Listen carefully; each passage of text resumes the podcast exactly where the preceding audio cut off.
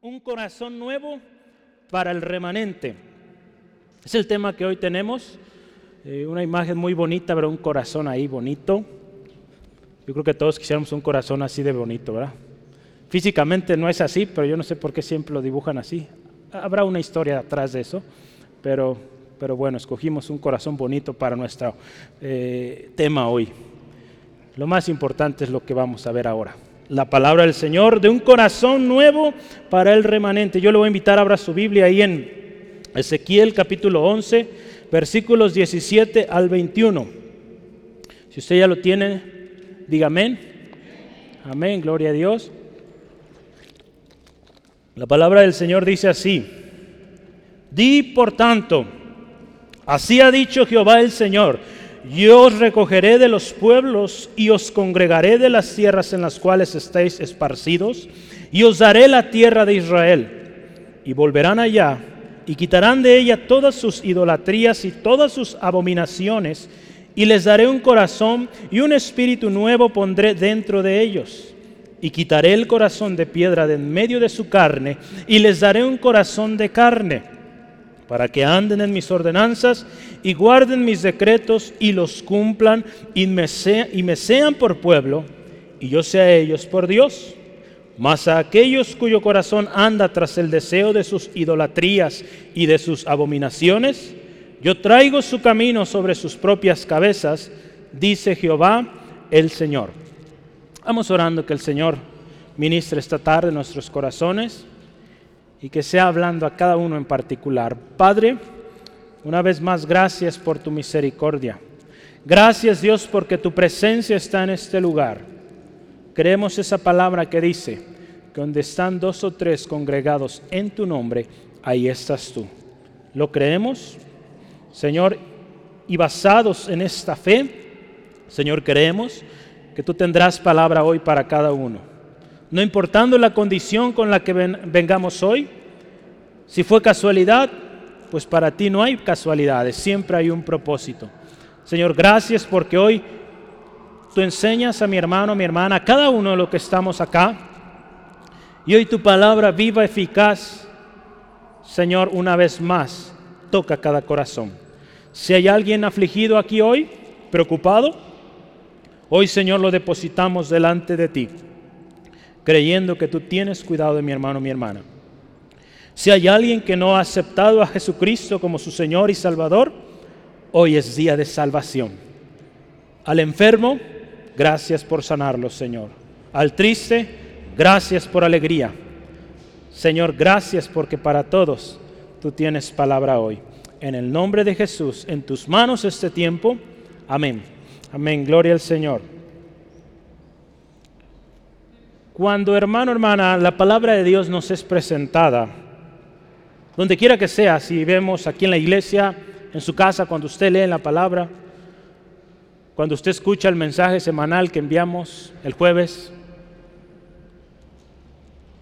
reconoce la palabra de Dios, entiende lo que escucha, cuando lee la Biblia entiende lo que lee. Muchas veces estamos en la iglesia, pero no estamos. Nuestro corazón está concentrado en otras cosas muy diferentes o muy distantes de lo que está sucediendo aquí. Hoy vamos a hablar de dos tipos de corazón. Corazones duros que rechazan,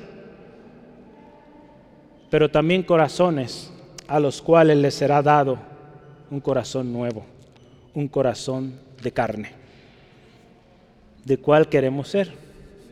Yo creo que todos queremos, y eso espero, tener un corazón de carne, un corazón receptivo a lo que Dios quiere dar, quiere hablar. Semanas pasadas hablamos de nuestras palabras, de la importancia de guardar nuestro corazón. Cuando hemos atesorado buen tesoro, pues va a salir buen fruto, pero cuando hemos atesorado mal tesoro, egoísmo, eh, afrenta, culpa, tantas cosas que podemos atesorar en el corazón que no son buenas y que cuando nuestras palabras salen, siguen lastimando, siguen dañando. Usted vea la historia de muchas personas, cómo fueron ofendidos, lastimados de pequeños y ellos hicieron votos de nunca voy a hacer esto con mis hijos. ¿Qué sucede? Hacen lo mismo. Porque no sanó su corazón y por lo tanto de la abundancia del corazón habló la boca y siguió ofendiendo. Porque no entregó al Señor aquel corazón, no le dijo, Señor, examina mi corazón y si hay camino correcto, guíame por el camino eterno. El Señor, hermano, hermana, hoy nos está llamando a entregarle el corazón. A lo largo de la historia Dios siempre ha guardado un remanente, un pequeño grupo de fieles que dicen sí al Señor, cueste lo que cueste. Pero hoy vamos a hablar de este pequeño grupo como un remanente. Este grupo de personas que ha permanecido a lo largo del tiempo leal a Dios y que no ha buscado los reflectores, no ha buscado ser anunciado aquí y allá, sino que se ha preocupado por honrar a Dios, al Dios que le llamó. La palabra de Dios, hermano, hermana, dice que no depende del que quiere ni del que corre, sino del que Dios tiene misericordia. Dios ha tenido misericordia de usted, de mí, gloria sea su nombre. ¿Verdad? Porque si nos ponemos a pensar, Usted y yo podríamos decir, hay muchas más personas mejores que yo, mucho más buenas, ¿verdad? Podríamos decir. Y cómo el Señor, en su gracia, me permitió a mí. No nos queda otra más que vivir una vida en agradecimiento, en alabanza a aquel que nos amó. Aquel que nos amó, a Él sea siempre la alabanza y la gloria. Hermano, hermana, definitivamente tenemos corazón sensible y nuestro corazón es muy dado a, sentirse o a, lastimarse o, a guardar cosas que en determinado momento dañan. Somos más buenos para guardar, ¿verdad? Lo malo que lo, que lo bueno muchas veces. Y definitivamente necesitamos la ayuda de Dios para que nuestro corazón sea transformado, para que nuestro corazón sea renovado. Porque de otra manera, fíjese, hoy en día hay muchos métodos en los cuales la gente dice o dice buscar una manera de, ser mejor persona. Las cárceles, los reclusorios, los centros de atención a las adicciones, están repletos de gente que quiere cambiar. Pero sin la intervención de Dios, hermano, hermana, solo serán buenas intenciones. Que al final de cuentas no son sanos completamente. Quizá por un tiempo logren algo, pero si Dios no ha intervenido en este corazón, vuelve a lo mismo. No hay plenitud, aunque aparentemente podrá haber eh, algunos resultados de aquello, pero si el corazón no ha sido sanado, de nada sirve, solo son buenas intenciones. Solo Dios provoca el cambio verdadero. Solamente Dios puede dar un corazón de carne y un espíritu nuevo. Hoy vamos a hablar de eso. Yo le animo, al final hoy oremos, Señor, dame un corazón de carne, un espíritu nuevo. Vamos a ver de qué se trata esto. Yo le animo que hoy tengamos una actitud humilde, dispuesta. Dios tiene palabra para ti, amigo, amiga, hermano, hermana. De ti depende si la aceptas o la rechazas. Si sometemos nuestra voluntad a Dios, o seguimos haciendo lo que nosotros queremos.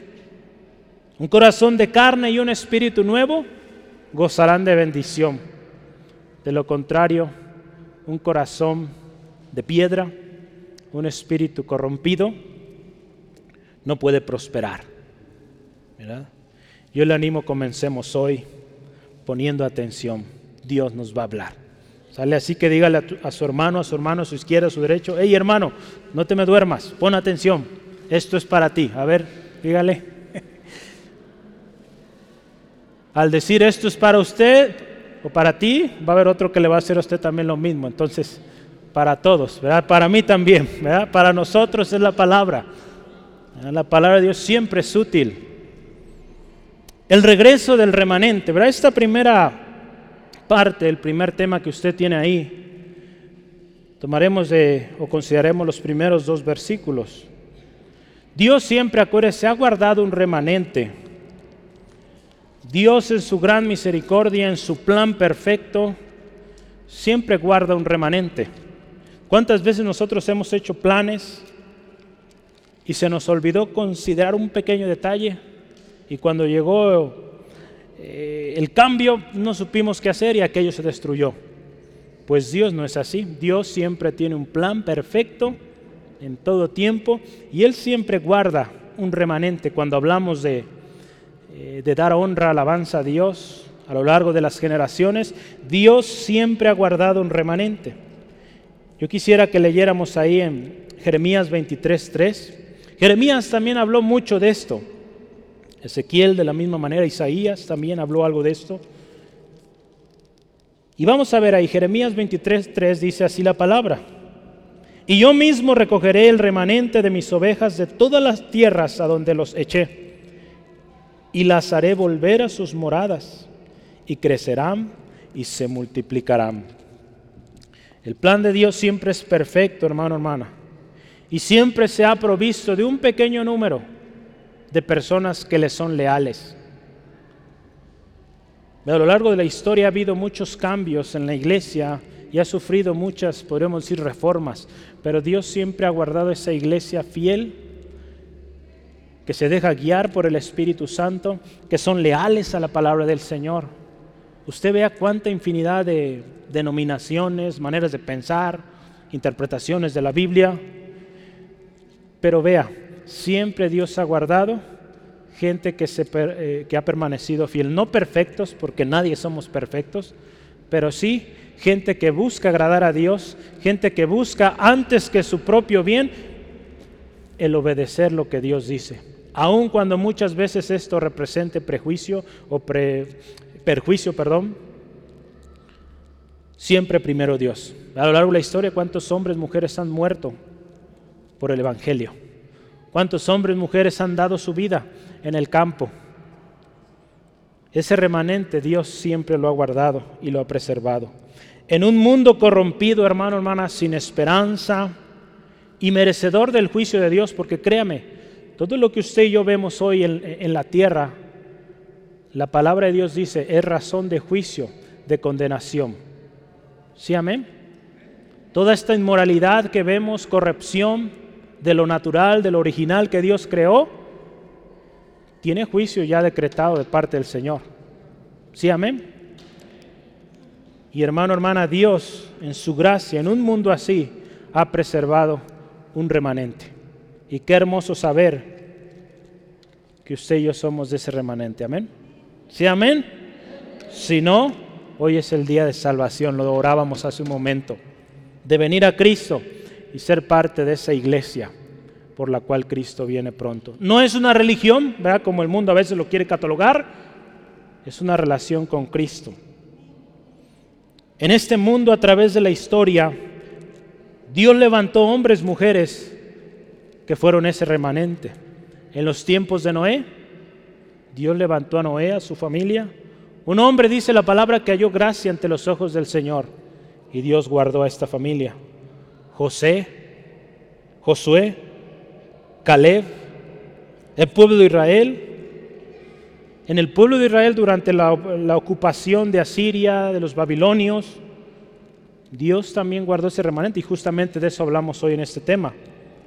Los primeros cristianos durante el imperio romano. Hace unos días tuvimos una junta de pastores y hablábamos de la historia de la iglesia, sobre todo los primeros años cuando en un momento determinado, en el año 300 y pico, un hombre llamado Constantino, un emperador de Roma, decretó que la religión cristiana sería la religión del imperio. En ese momento se levantaron muchos supuestamente cristianos que corrompieron y han corrompido a lo largo de la historia lo que es la palabra de Dios, la interpretación de la palabra de Dios. Pero aún y a pesar de ese aparente cristianismo global, Dios siempre guardó un remanente. Un remanente que se mantuvo fiel y a lo largo de la historia ha dejado guiar por el Espíritu Santo y no por lo que la mayoría dice o lo que la mayoría piensa. Ezequiel, hermano, hermana, habla mucho de este remanente Y entre las cosas que tenemos sobre este remanente, que yo quisiera eh, entendamos qué es este remanente, tengo algunos textos que quisiera compartir. El primero es Ezequiel 6.8. Ezequiel 6.8. Vamos a ir eh, capítulo por capítulo y, y, usted lo va a poder ver con sus ojitos.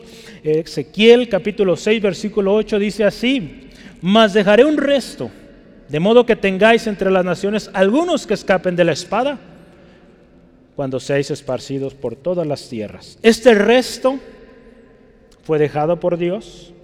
Dice ahí que escapó de la espada, Dios los libró, permitió que escaparan y que sí, está esparcido. En el mundo está esparcido, ¿verdad? Este pequeño remanente. Y un día el Señor Jesucristo volverá por esa, esa iglesia, ¿verdad? Y de toda lengua y nación vendrán y confesarán que Jesús es el Señor pero habrá un remanente ahí por el cual Cristo Jesús viene y es su iglesia amada.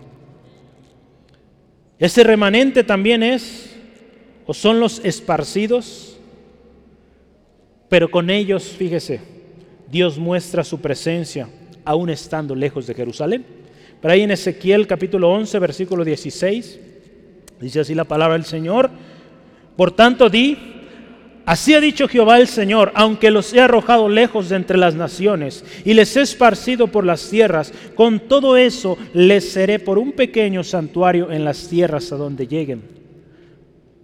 En este tiempo, hermano, hermana, muchos tenían el concepto que solamente en Jerusalén podía alabarse, podíamos estar cerca de la presencia de Dios. Fíjese cómo Dios habla aún a este tiempo que este remanente que estaría regado por todos lados, aún en aquellas naciones, habría santuario, habría lugar donde la presencia del Señor se manifestaría. Hoy en día es una realidad. Nosotros no podemos estar en Israel, ¿verdad? ¿Cuánto les gustaría ir para allá? Yo creo a todos, ¿verdad? Nos gustaría, esperemos, si es la voluntad del Señor que un día vayamos, gloria a Dios. Y si no, no se preocupe, aquí también está la presencia del Señor. ¿Sí, amén? Eso es lo más hermoso. Cristo Jesús lo hizo posible. Ya no depende de un lugar, depende de un corazón que busca al Señor. Otra cosa más sobre este remanente son aquellos que fueron dispersados con el propósito, fíjese, de contar las abominaciones hechas por el pueblo de Israel y para que la gente conozca quién es Dios. Ezequiel 12, 16. Acompáñeme por favor, Ezequiel 12, 16. Y haré que unos pocos, acuérdense, son pocos, de ellos escapen de la espada, del hambre y de la peste. Fíjese, para que cuenten todas sus abominaciones entre las naciones a donde llegaren y sabrán que yo soy Jehová. Este remanente también ha sido razón o tiene la razón de ser porque se necesita también decir el porqué de las cosas. ¿Por qué sufrió el pueblo de Israel? Porque desobedecieron. Fueron en pos de otros dioses, ofrecieron sacrificios a otros dioses antes que a Dios. Dejaron de escuchar la palabra de Dios, por lo tanto vino el juicio. El mensaje de Dios también es de esto, hermano, hermana. El juicio que viene para los desobedientes, para los que se apartan del Señor. Sí, muchas veces nos hemos ocupado y nos gusta el mensaje de amor, de gracia, y poco dejamos o poco anunciamos la soberanía de Dios, la justicia de Dios. Dios es amor, pero Dios es justo. ¿Sale? Entonces, qué importante que el mensaje así continúe. Ahí en el versículo 17 de nuestro texto otra vez, Ezequiel 11, dice, yo recogeré y os congregaré y daré tierra. Es solamente, hermano, hermana, con la acción de Dios que nosotros podremos ser traídos, congregados y que tengamos la buena tierra que Dios tiene para nosotros. Porque acuérdese, si como seres humanos queremos hacer las cosas, no podemos, y sobre todo cuando se trata de volver a Dios. ¿Cuántos hombres y mujeres hoy en día, quizá familiares tenemos, que dicen, yo quiero volver al Señor, y no les es posible, por más esfuerzo que hacen? Solo la intervención de Dios puede traerlos a Dios una vez más. Y nuestra oración debe ser así, Señor, obra en esta persona. Señor, produce en él el querer como el hacer. Señor, que tu Espíritu Santo le convenza.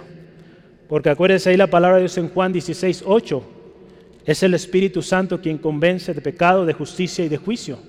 Usted y yo no los vamos a convencer. Es el Espíritu Santo. Por lo tanto, no se desgaste queriendo convencerlo o convencerla. Es el Espíritu Santo quien lo va a hacer. Usted ocúpese de hablarle la palabra, de amarle.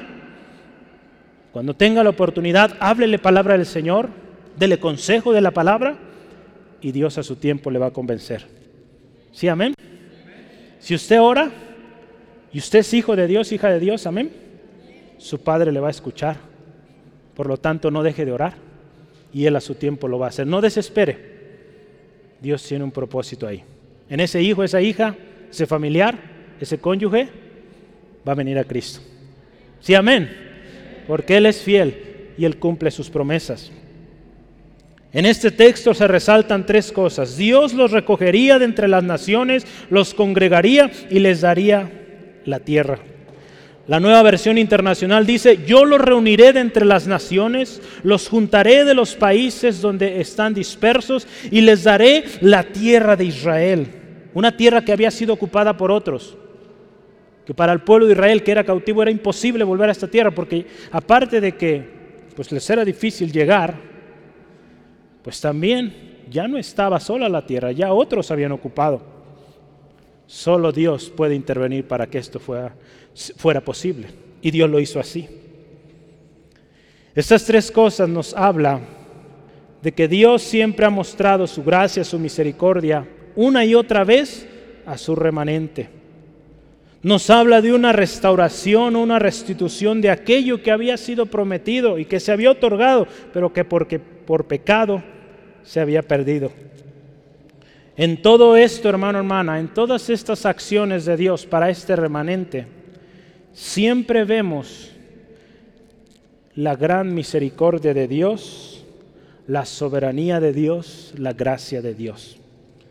Dios es soberano y todo lo tiene en control y Dios siempre ha guardado ese remanente. ¿Sí, amén? Yo quiero que me acompañe, por favor, a Joel capítulo 2, eh, versículos 25 al 27. Joel 2, 25 al 27 dice la palabra del Señor así. Y os restituiré los años que comió la oruga, el saltón, el revoltón y la langosta, mi gran ejército que envié contra vosotros. Comeréis hasta saciaros y alabaréis el nombre de Jehová nuestro Dios, el cual hizo maravillas con vosotros y nunca jamás será mi pueblo avergonzado. Y conoceréis que en medio de Israel estoy yo, y que yo soy Jehová vuestro Dios, y no hay otro. Y mi pueblo nunca jamás será avergonzado. Fíjese esta parte dos veces. Mi pueblo nunca volverá a ser avergonzado. Dios tiene misericordia y Dios ama a su pueblo y se duele cuando su pueblo va en pos de otras cosas antes que Él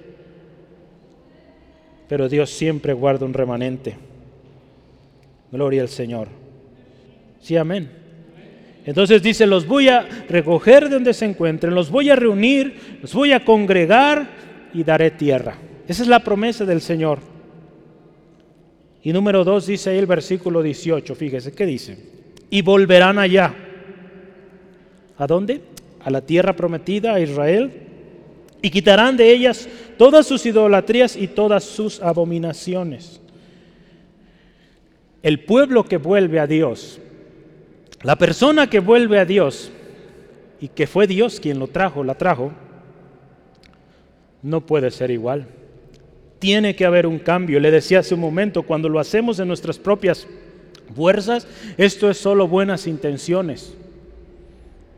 No es y no resultará efectivo porque no está Dios obrando ahí.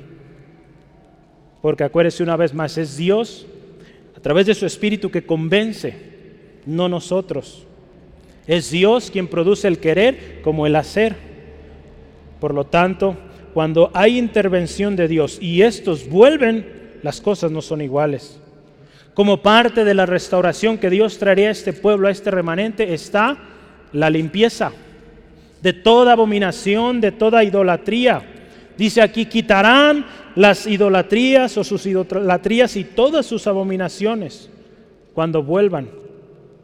hermano, hermana, quitar las idolatrías, quitar las abominaciones, hablan de una evidencia de que Dios ha obrado. Cuando alguien realmente vino porque Dios le trajo, las cosas no son iguales y hay cambios. Se quita toda idolatría, toda abominación, todo aquello que no agrada al Señor, se quita, se corta. Porque esa persona que Dios trajo está agradecida con Dios, reconoce a Dios en su camino de tal manera que es inconcebible que quiera volver a tener relación con aquello que ofendía tanto al Señor. Cuando alguien vuelve, las cosas no son iguales. Sí, amén. Es una prueba de que Dios trajo a este remanente. Ahí en Ezequiel capítulo 37, adelantito de donde estamos, versículo 23, Dice la palabra del Señor así. Ni se contaminarán ya más con sus ídolos, con sus abominaciones y todas sus rebeliones. Dice, y los salvaré de todas sus rebeliones con las cuales pecaron, y los limpiaré. Fíjese, y me serán por pueblo, y yo a ellos por Dios. Fíjese, cuando la intervención de Dios es en alguien, Dios es quien produce la limpieza, Dios es quien perdona, quien restaura, y quien le llama ahora son mi pueblo. Definitivamente necesitamos la acción de Dios, hermano, hermana, para volver. El remanente, acuérdense, es un grupo pequeño de fieles a Dios. Un grupo pequeño que hace evidente y que la gente ve que fue Dios quien los trajo. Es gente que reconoce a Dios y no permite que la idolatría, pero la idolatría nos habla de aquello que se interpone entre Dios y nosotros. Hoy en día no tenemos, eh, quizá, en nuestros hogares, esos ídolos, ¿verdad? Que el mundo tiene hoy, imágenes hechas por hombres, pero quizá hay ídolos como el trabajo, nosotros mismos, que le estamos dando más honra o más importancia antes que a Dios. Esos también son ídolos que hemos puesto y que necesitamos quitar para que Dios sobre nuestras vidas. Yo le pregunto hoy, ¿se considera parte de este remanente? ¿Hay fruto de que usted es de este remanente? Si no lo hay, hoy es tiempo de acercarnos al Señor, pedir su misericordia y que su Espíritu Santo nos lleve una vez más a Él. Porque acuérdese, solos no podemos volver. Por eso oramos así, Señor, obra en esta persona, convéncele. Una palabra bonita aquí al frente no le convencerá realmente. Probablemente en el momento la emoción y sí, yo digo sí. Pero a la hora de volver a la realidad, si no fue Dios, si solo fue una emoción, otra vez terminará en buenas intenciones. Pero si es Dios quien tocó el corazón, ministró el corazón, créame, las cosas van a cambiar. Sí, amén. Gloria al Señor, Él siempre tiene propósito y siempre la palabra está expuesta. Usted ve, hermano, hermano, yo a veces me pongo a ver videos de los grandes avivamientos, eh, hermanos evangelistas que lograron en el Señor grandes eh, eventos, grandes cruzadas, ¿verdad? Se usaba mucho este término. Y qué hermoso, multitudes venían al altar. Gloria al Señor, muchos fueron parte de ese remanente y hoy siguen. Pero muchísimos más no volvieron al Señor. Es triste, pero es realidad. El remanente nos habla de un pequeño grupo. Que usted y yo, hermano, hermana, estemos en ese pequeño grupo. Amén. Sí, amén. Gloria al Señor. Así son los que regresan regresan porque Dios así lo dispuso. Número dos, un corazón y un espíritu nuevo. Y quisiera que veamos ahí rápidamente Jeremías 24. Jeremías 24 habla también de esto, de este remanente. Y ahí Jeremías habla de justamente una parábola, podríamos decir, una analogía y es la analogía o parábola de los higos buenos y los malos. Dice la palabra de Dios ahí, Fue una visión que Dios dio a Jeremías en Jeremías 24, versículo 1 en adelante. Dice, después de haber transportado Nabucodonosor, rey de Babilonia, Jeconías, hijo de Joacim, rey de Judá, a los principales de Judá y los artesanos y herreros de Jerusalén, y haberlos llevado a Babilonia, me mostró Jehová dos cestas de higos puestas delante del templo de Jehová. Una cesta tenía higos muy buenos, como brevas, y otra cesta tenía higos muy malos, que de malos no se podían comer. Y me dijo Jehová, ¿qué ves tú, Jeremías? Y dije, higos, higos buenos, muy buenos, y malos, muy malos, que de malos no se pueden comer. Y vino a mí palabra de Jehová diciendo, así ha dicho Jehová Dios de Israel, como a estos higos buenos, así miraré a los transportados de Judá, a los cuales eché de este lugar de la tierra de los caldeos para bien, porque pondré mis ojos sobre ellos para bien y los volveré a esta tierra y los edificaré y no les destruiré. Los plantaré y no los arrancaré. Y les daré corazón para que me conozcan que yo soy Jehová y me serán por pueblo y yo les seré a ellos por Dios, porque se volverán a mí de todo corazón. Dios hablando de este remanente. Plantados y no serán arrancados, edificados y no serán destruidos hermano, hermana, se necesita un corazón nuevo y un espíritu nuevo para volver a Dios, para volver a reconocer a Dios y entregarnos por completo. Solo la acción de Dios pudo en este tiempo hacer que el pueblo de Dios, este remanente, volviera con todo su corazón. Solo Dios es quien puede hacernos volver de tal manera. A veces nos desesperamos porque no vemos reacción en la gente.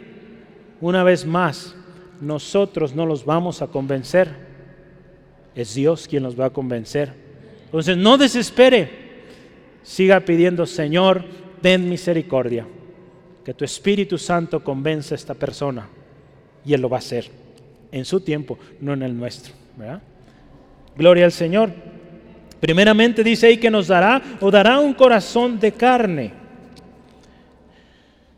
Recordemos la importancia del corazón. La palabra de Dios ahí en Proverbios 4:23 dice que del corazón mana la vida, ¿verdad? Sobre toda cosa guardada, guarda tu corazón, porque del mana la vida. Mateo 15:19, Jesús hablando, del corazón salen los malos pensamientos, los homicidios, los adulterios, las fornicaciones, los hurtos, los falsos testimonios, las blasfemias y tanta suciedad, tanta corrupción del corazón. Hoy usted y yo vemos muchas gentes haciendo cosas que nunca nos imaginaríamos que un ser humano haría, que lastiman a tanta gente. Salió de su corazón, de un corazón lastimado, amargado, un corazón que permitió suciedad y que está produciendo fruto terrible y que lamentablemente no solo se afectan a ellos, afectan a muchos. Por eso la importancia del corazón. Un corazón de carne solamente lo puede dar Dios. El corazón de piedra por el otro lado rechaza a Dios, no teme a Dios. Es por eso que Dios tiene que cambiar nuestro corazón para que aceptemos lo que Dios quiere. Es por eso que muchos, por más esfuerzo que hagan, si no ha sido Dios quien les ha dado este nuevo corazón, de nada sirve siguen y vuelven a las mismas costumbres, a los mismos hábitos, de tal manera que no hay fruto de cambio. Necesitan la intervención de Dios. Proverbios 28, 14, vamos a verlo rápidamente. Proverbios 28, 14. ¿Sigue aquí, hermano, hermana? Amén. Voltea a su izquierda, a su derecha y si ve a su hermano dormido, diga, despiértese. Amén. Con amor, ¿eh? Con amor. Gloria a Dios. Ah, no lo regañe ni lo golpee, eh, porque es su hermano, su hermana. ¿Sí? Pero como le amamos, lo despertamos.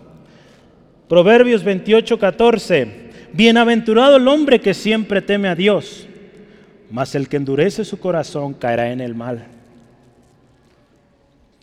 Hay muchos que están endureciendo su corazón ante la palabra del Señor y no puede ir bien. A veces la palabra de Dios es fuerte vale la pena y es mejor humillarnos, reconocer que seguir endureciendo el corazón. Porque si sigue o seguimos endureciendo nuestro corazón, créame, puede llegar el momento que ya no haya más oportunidad, ya no haya más palabra. Romanos 1 habla de este tipo de personas que endurecieron su corazón, no quisieron reconocer al Señor y vino juicio, y juicio tremendo, perversión. Vale la pena escuchar al Señor y someternos a su palabra.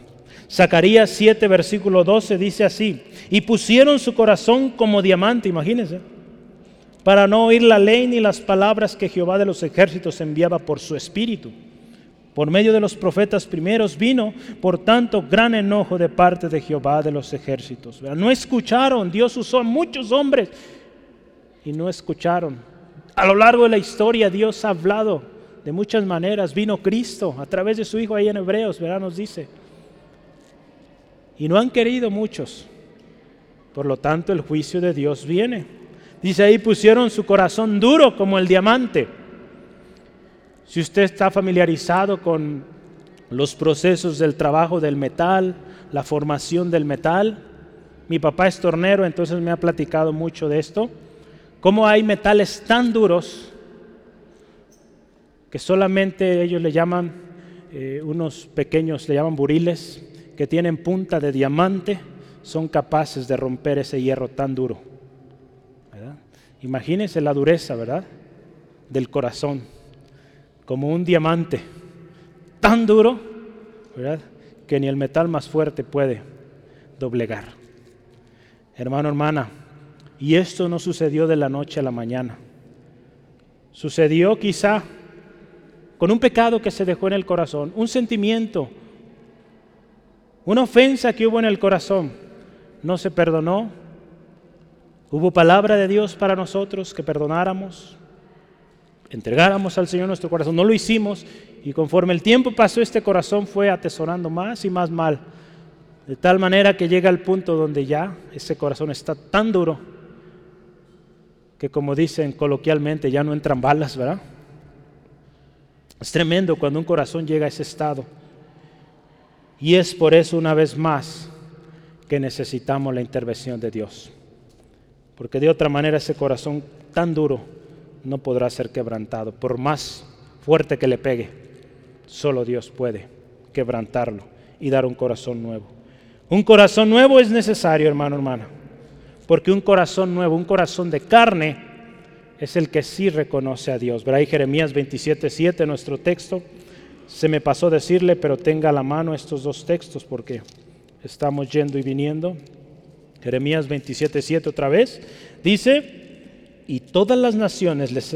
Eh, 27, 7, no. 24, 7. Aquí en mis notas tengo 27. Es 24, están bien ahí. 24, 7 dice así la palabra del Señor. Y les daré un corazón para que me conozcan que yo soy Jehová. El corazón de carne conoce a Dios. Y solo Dios puede dar este corazón. Número 2 dice ahí, un espíritu nuevo un espíritu nuevo. Y dígame usted, ¿cómo viene la palabra espíritu ahí? ¿En mayúscula o en minúscula? En el versículo 19, hermano, hermana, ve ahí en su Biblia, por favor. Ezequiel 11, versículo 19. ¿Cómo viene ahí espíritu nuevo? ¿Con mayúscula o minúscula? Minúscula, ¿verdad? Viene con minúscula. Cuando la Biblia habla o expresa espíritu con minúscula, podemos hablar de muchas cosas. En este particular pasaje habla del espíritu humano. También habla Jesús cuando echaba fuera espíritus, demonios, también eso se refiere, pero aquí es el espíritu del humano, su esencia. Yo busqué en el diccionario espíritu, ¿qué significa? Espíritu, con minúscula, es elemento que habilita la vida humana cuando se refiere a los seres humanos, el espíritu se asocia con una amplia gama de funciones entre las cuales se incluyen el pensamiento, el entendimiento, las emociones, las actitudes y las intenciones. Aquí en la Biblia y en este texto nos habla de esto, de las intenciones, del pensamiento, la manera de actuar. Ese es el espíritu. Y Dios dice que también dará un espíritu nuevo. Eso significa que dará una manera de pensar distinta Es por eso que cuando usted y yo venimos a Cristo, ya no pensamos igual, ya no hablamos igual, porque Dios ha cambiado ese espíritu eh, ventajoso, orgulloso, lo cambia por uno que ahora es humilde, amoroso, que busca el bien de los demás. Es por eso que necesitamos un espíritu, un espíritu nuevo. Y Dios promete espíritu nuevo al remanente. En la Biblia tenemos muchos ejemplos de hombres, mujeres que tuvieron un espíritu distinto, tanto de las dos partes, bueno como malo. Yo quiero ver eh, con usted ahí en números 14, versículo 24. Ahí la palabra nos habla de un hombre muy valiente, un hombre, dice la palabra, que hubo un espíritu diferente. Números 14, 24.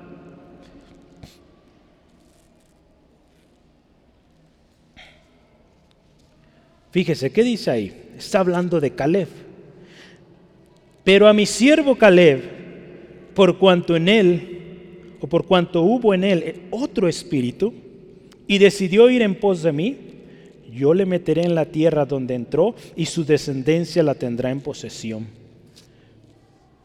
Cuando estos hombres, estos dos espías fueron enviados a explorar la tierra nueva o la tierra prometida, Caleb fue de otro espíritu, muy distinto al resto, a los otros diez, verá, junto con Josué, Caleb, tuvieron un espíritu, una intención, una, un pensamiento igual de ir en pos de Dios, de creer en el Dios que todo lo puede.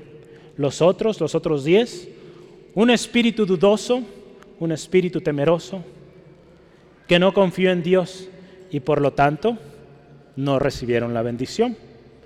Para poder recibir la tierra prometida, hermano, hermana, necesitamos ese espíritu nuevo. Ese espíritu nuevo que solamente Dios puede dar. Gloria al Señor, ese espíritu o esa esencia de nosotros, hermano, hermana, será efectivo, será efectivo porque tenemos hoy al Espíritu Santo, porque el Espíritu Santo es necesario, hermano, hermana, en nosotros, pero Espíritu ahora con mayúscula, para que usted y yo podamos cumplir el propósito de Dios. Hay un texto que me gustó ahí adelantito de nuestro texto principal, Ezequiel 37, 27. Véalo súper rápido. Dice así la palabra del Señor. Estaré, estará en medio de vosotros, es, ay, ay, 36, 27, ¿verdad? Yo estaba leyendo 37, 36, 27, dice así la palabra, y pondré, fíjese, dentro de vosotros mi espíritu, con mayúscula, el Espíritu Santo y haré que andéis en mis estatutos y guardaréis mis preceptos y los pongáis por obra. Cuando el Espíritu Santo está en nosotros, tenemos la ayuda completa, ¿verdad? Porque acuérdese, cuando solo es decisión propia, son solo buenas intenciones. Pero el Espíritu nuevo que Dios nos da, ¿verdad? esa nueva manera de ser, de pensar, de actuar, va acompañado de su Espíritu Santo. Y por lo tanto, vamos a obedecer lo que Dios dice en su palabra. Vamos a dejarnos guiar por lo que Dios dice en su palabra, porque de otra manera, si seguimos con nuestro propio espíritu, somos presas fácil del enemigo, de las, eh, de las circunstancias.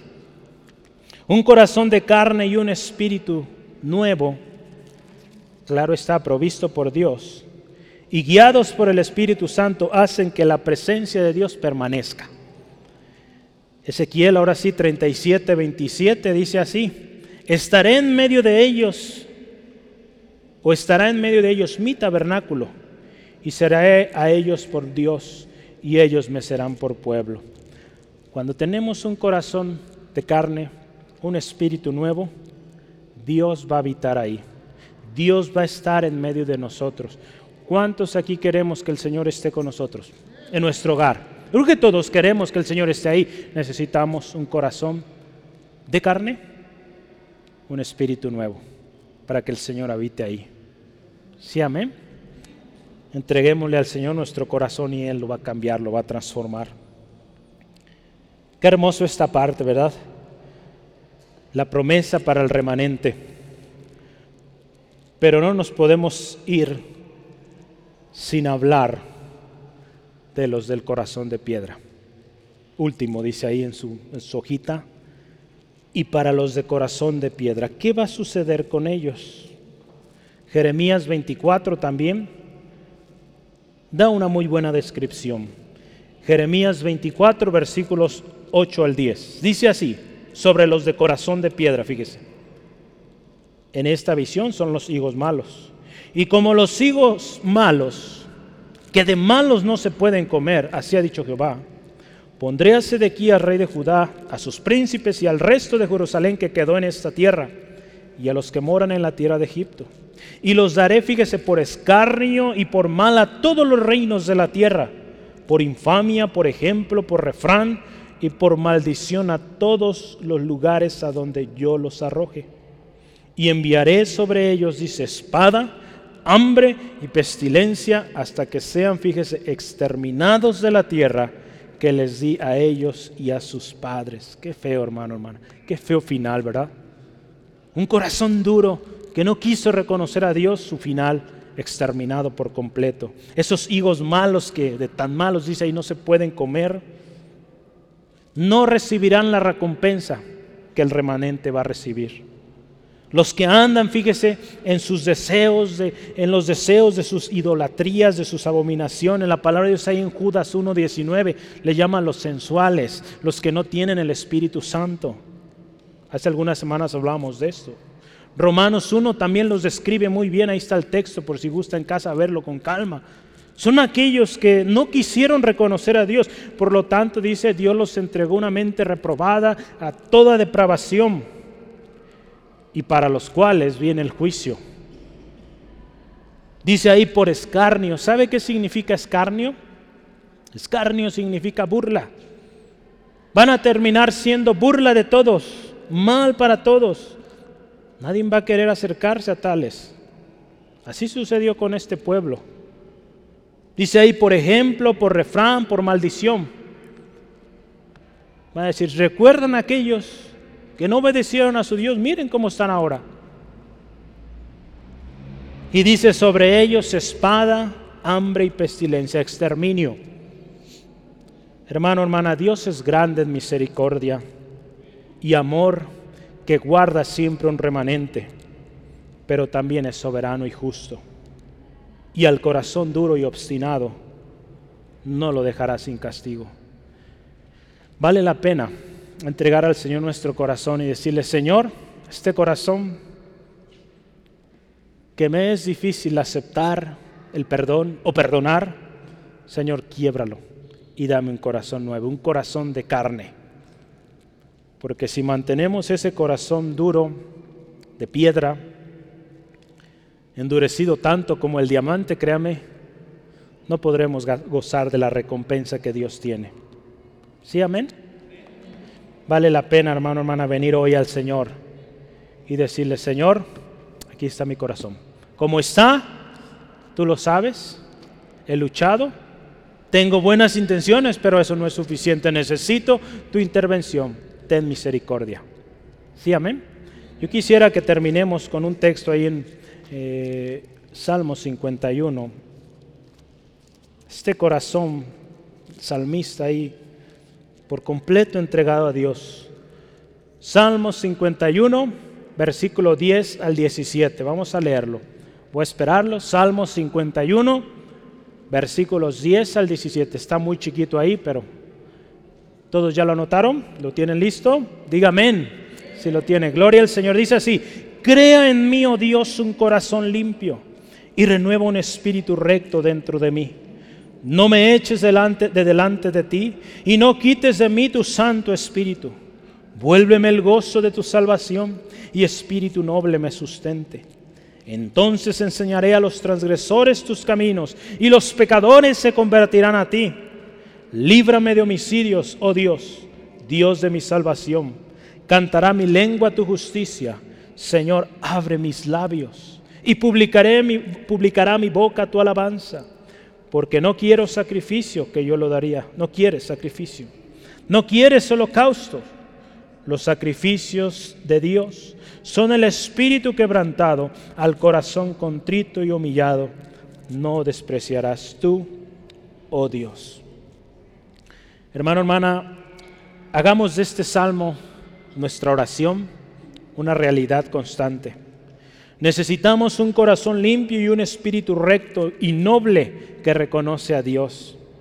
Solo Dios, acuérdese una vez más, solo Dios puede hacer volver y darnos un corazón de carne y un espíritu nuevo.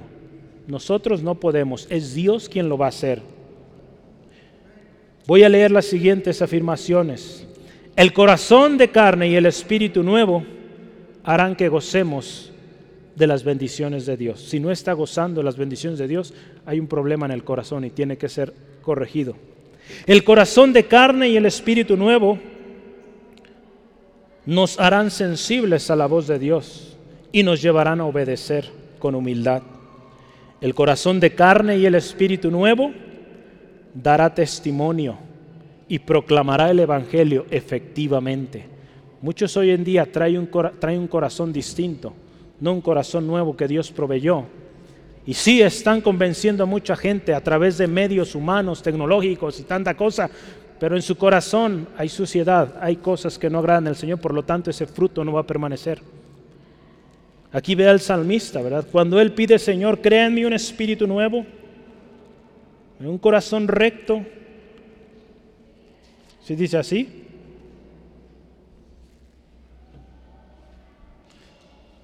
Sí leyó conmigo, ¿verdad?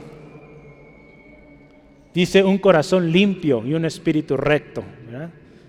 Qué bueno que no dijo amén, ¿verdad? porque no dice así. Ya está.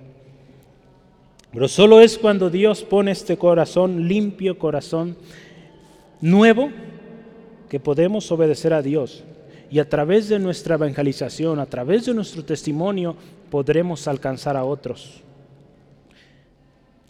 El corazón de carne y el espíritu nuevo nos llevarán también adorar y alabar a Dios. El corazón de carne y el espíritu nuevo nos llevarán a una vida de humildad. Que cuánto necesitamos hoy humildad. ¿Cómo está su corazón? ¿Cómo está nuestro corazón hoy, hermano, hermana? ¿Cómo está nuestro corazón? Haga un examen de conciencia y diga, ¿cómo está mi corazón hoy? ¿Es sensible a la voz de Dios o se ha endurecido? Eh, ayer estaba escuchando un, un hermano que tiene un programa radial cada, de hecho diario, es un programa de 25 minutos. Y este programa, si le interesa, se llama Renovando tu mente. Creo que en español se hace uno cada semana, en inglés es diario. Esperemos pronto haya diario, en español también. Pero me llamaba la atención ayer el mensaje. El hermano daba testimonio de una mujer que por muchos años ella había escuchado el mensaje por muchos años se le había hablado, se le había expuesto la palabra del Señor y no había respondido. Pero un día Dios tocó ese corazón. El Espíritu Santo convenció. De tal manera, dice el hermano, ese día que fue a predicar a esa casa, esta mujer como siempre interrumpiendo, interrumpiendo porque ella no creía ese mensaje. El hermano simplemente le dijo, permítame terminar. Si usted no acepta, está bien solo deme la oportunidad de terminar mi tema y yo me retiraré. Y así lo hizo. Ella dijo, está bien, termine, de todos no le creo. El hermano expuso el mensaje de la palabra, se retiró y a los muchos años, cuando este hombre volvió, este pastor volvió a esa iglesia, había varias familias dando testimonios y entre esas familias estaba esa mujer.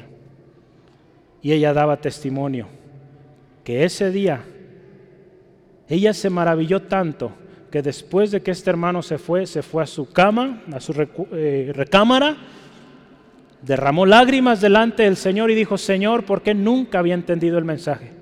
Tanto que me lo habían expuesto y nunca había entendido, nunca lo había aceptado. ¿Y por qué hoy? Ahora entiendo lo que tú tenías para mí. Fue el tiempo de Dios el Espíritu Santo convenció y la cosa fue especial ahí. Este hermano no supo ahí hasta los años, él recibió este testimonio. Muchas veces quizá no nos tocará ni siquiera ver el fruto, hermano, hermano. Pero Dios puede obrar, obrar a través de usted. Usted siga hablando la palabra del Señor.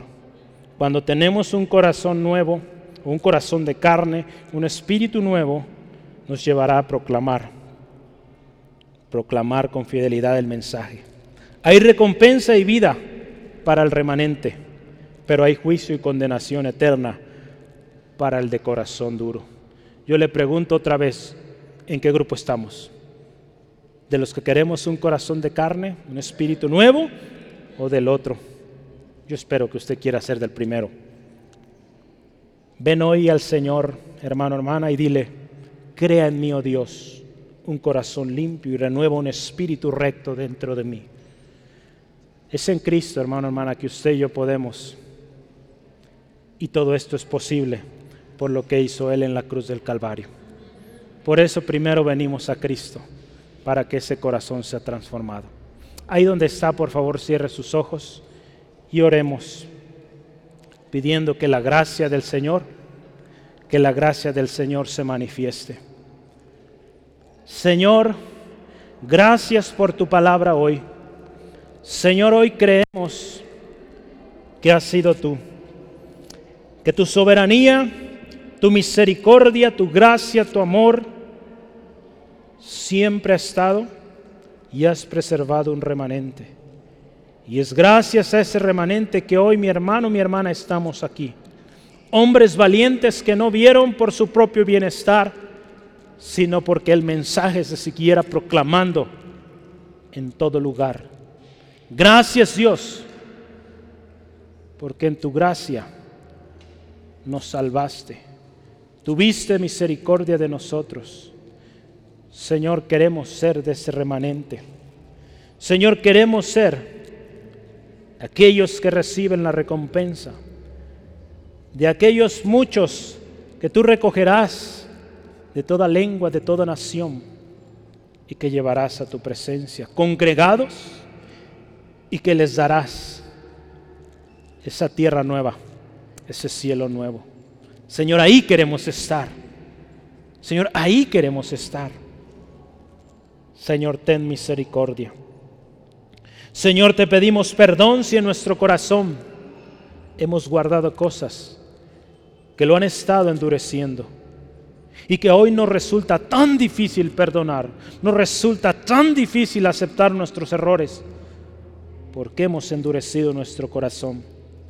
Señor, examina hoy nuestro corazón y mira qué hay ahí dentro. Señor, perdónanos, porque hemos atesorado tantas cosas que hoy no nos permiten ver la realidad de tu palabra, la verdad de tu palabra. Hermano, hermana, yo le invito, si oye el fruto en su corazón, si el fruto de su corazón, las palabras, las acciones, las decisiones que toma, están lastimando, están dañando a usted, a los de su alrededor, pídale al Señor, tenga misericordia y que cree en usted un corazón limpio, un espíritu renovado. Acuérdese, solo Dios puede producir ese cambio. Usted no lo va a hacer, ya lo ha intentado, pero no va a poder si no cuenta con la ayuda de Dios. Pidamos hoy al Señor, cree en nosotros un espíritu nuevo, recto y un corazón limpio. Señor, hazlo así en cada uno de los que estamos aquí presentes. Señor, y cuando esto suceda, seamos prontos porque tu Espíritu Santo estará guiándonos. Aquellas idolatrías, aquellas abominaciones que no te agradan, que seamos obedientes y prontos para eliminarlo de nuestras vidas, de nuestros hogares. Porque Señor, queremos tu presencia en casa. Queremos que tu presencia se manifieste en nosotros y a través de nosotros. Que el mensaje que proclamemos sea poderoso, sea efectivo porque nuestro corazón es un corazón de carne, un corazón sensible a tu voz, que no habla para presumir, que no habla para juzgar, que no habla para condenar, sino que habla lo que tú quieres que hablemos, Señor. Sea mensaje fuerte, sea el mensaje de amor, de salvación, como también cuando nos llames a reprender, nos llames a hablar del juicio que viene, de tu soberanía. Señor, ayúdanos a vivir vidas comprometidas y que tu Espíritu Santo nos siga guiando a rectitud. Señor, hoy más que nunca necesitamos de tu Espíritu. En un mundo tan corrompido, tan vil, tan sucio, que trata de dar nuevo significado a lo que es la familia, el matrimonio, la juventud. Señor, ayúdanos. Y con un corazón de carne, atento a tu voz, sensible a tu voz, Espíritu Santo, podamos o podamos mostrar al mundo el original y no las copias sucias, viles que el mundo está presentando. Señor, ayúdanos. Gracias, Señor, por un pueblo aquí comprometido contigo, Dios, y con buscar tu corazón y seguir tu voluntad. Gracias, Señor, aleluya. Si usted ha hecho este compromiso, créame, Dios lo toma muy en cuenta. Si hay cosas en su corazón que necesitan cambiar, es el tiempo de estar a cuentas delante de Él. Yo no quiero terminar sin antes también invitar a aquellos que nunca han aceptado a Jesús. O quizás lo hicieron antes, pero se alejaron. Permitieron que su corazón se llenara de odio, resentimiento, la ofensa, y que hoy su corazón está endurecido por los golpes de la vida. ¿Y piensas que es imposible? Hoy Cristo Jesús está llamando. Lo que Él hizo en la cruz es suficiente para que haya un cambio en tu vida.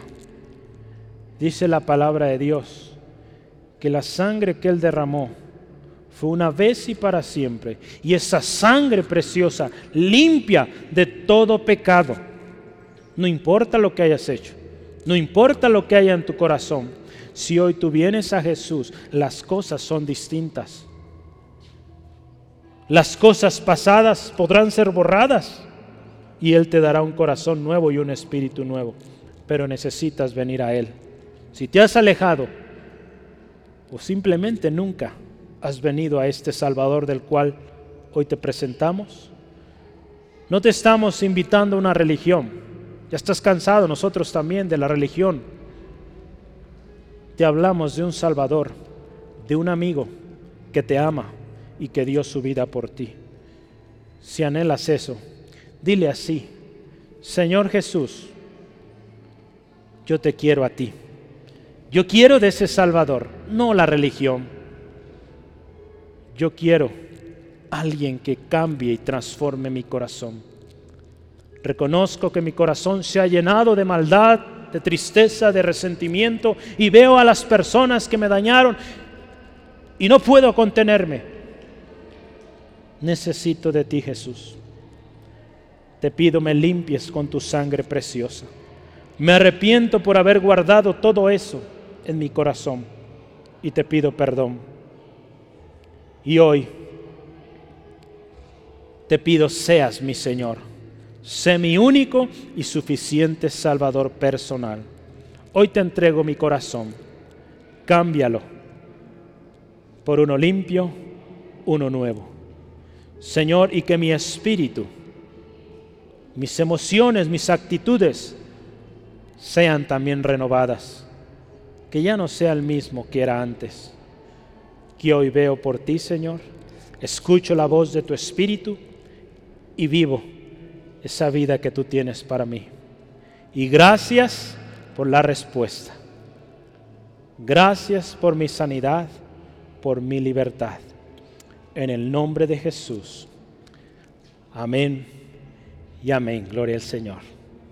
Si usted hizo esta oración, Dios escucha y Dios atiende al corazón que viene humilde, contrito, Él restaura y da un corazón nuevo. Amén.